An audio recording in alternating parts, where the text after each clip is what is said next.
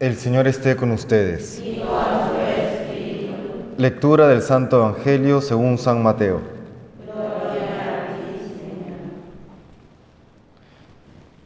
En aquel tiempo dijo Jesús a sus discípulos, Vosotros sois la sal de la tierra, pero si la sal se vuelve sosa, ¿con qué la salarán?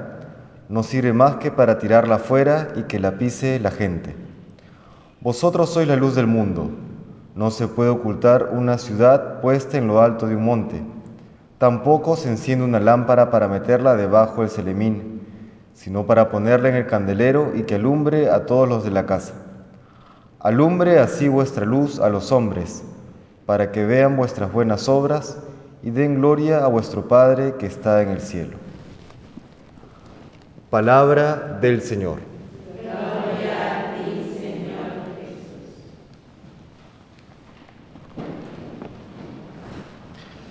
El Señor en este conocido pasaje del Evangelio nos invita a ser sal de la tierra y luz del mundo. Y destaca el Señor aquella dimensión de la vida cristiana en que tiene un impacto en el mundo en el que vivimos. Porque no es solamente ser sal, sino es sal de la tierra y no solamente ser luz, sino es ser luz para el mundo.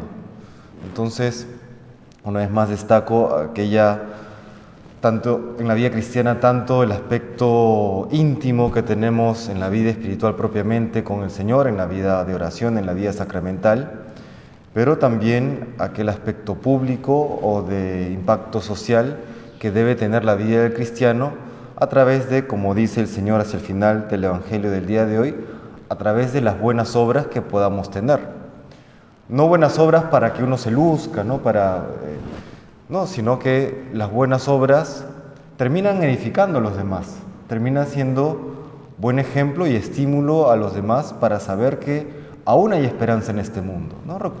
Creo que a todos nos pasa que cuando estamos haciendo alguna diligencia o en nuestro día a día y de pronto ve a una persona de manera inesperada que hace una buena acción. ¿no? Uno se alegra por la buena acción que realiza, pero también se alegra porque uno dice, bueno, todavía, todavía hay gente buena en el mundo, ¿no? Todavía hay esperanza, todavía este mundo no está, no se cae a pedazos aún. Lo mismo con nosotros. Tenemos que ser luz del mundo, sal de la tierra, porque hace una advertencia el Señor. Si no lo somos, esa sal solamente servirá para que la gente lo pise. Y es lo que podría pasar también a aquellos que tenemos fe. Si solamente nos remitimos a una vida de fe o una vida de piedad privada, que no sala, que no ilumina, terminaremos siendo pisoteados.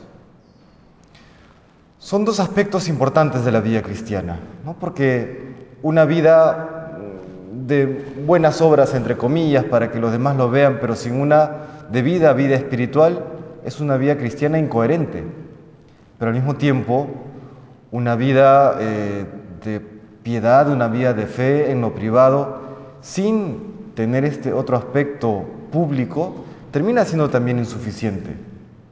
Eso nos recuerda hoy el Señor. Estamos aquí para ser luz del mundo, un mundo que lamentablemente muchas veces se encuentra en oscuridad, un mundo en el que hay confusión, en que hay rencor, en el que hay odio.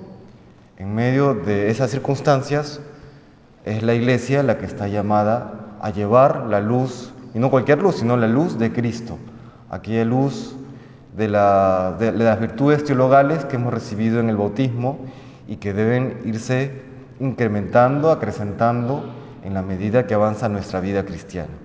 Le pedimos hoy al Señor que nos conceda ser esa sal de la tierra y esa luz del mundo para que podamos ayudar a muchísimas personas a encontrar a Jesucristo nuestro Señor. Que el Señor nos bendiga.